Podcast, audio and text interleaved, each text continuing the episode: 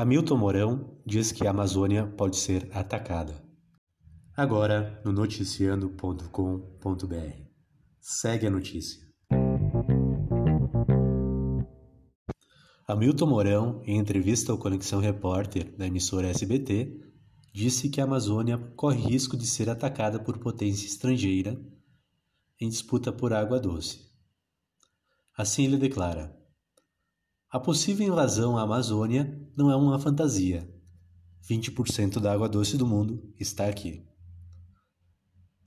Para Mourão, a floresta amazônica não pertence à humanidade, de modo que a soberania dos países cujo território engloba a floresta amazônica deve ser exercida incondicionalmente, sem intervenção de outras nações.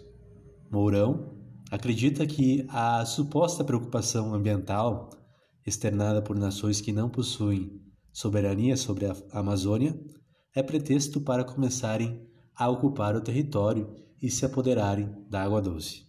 O vice de Bolsonaro ressalta que a legislação ambiental brasileira e a proteção conferida pela nossa nação é suficiente para proteger as riquezas ambientais do território sem interferência estrangeira.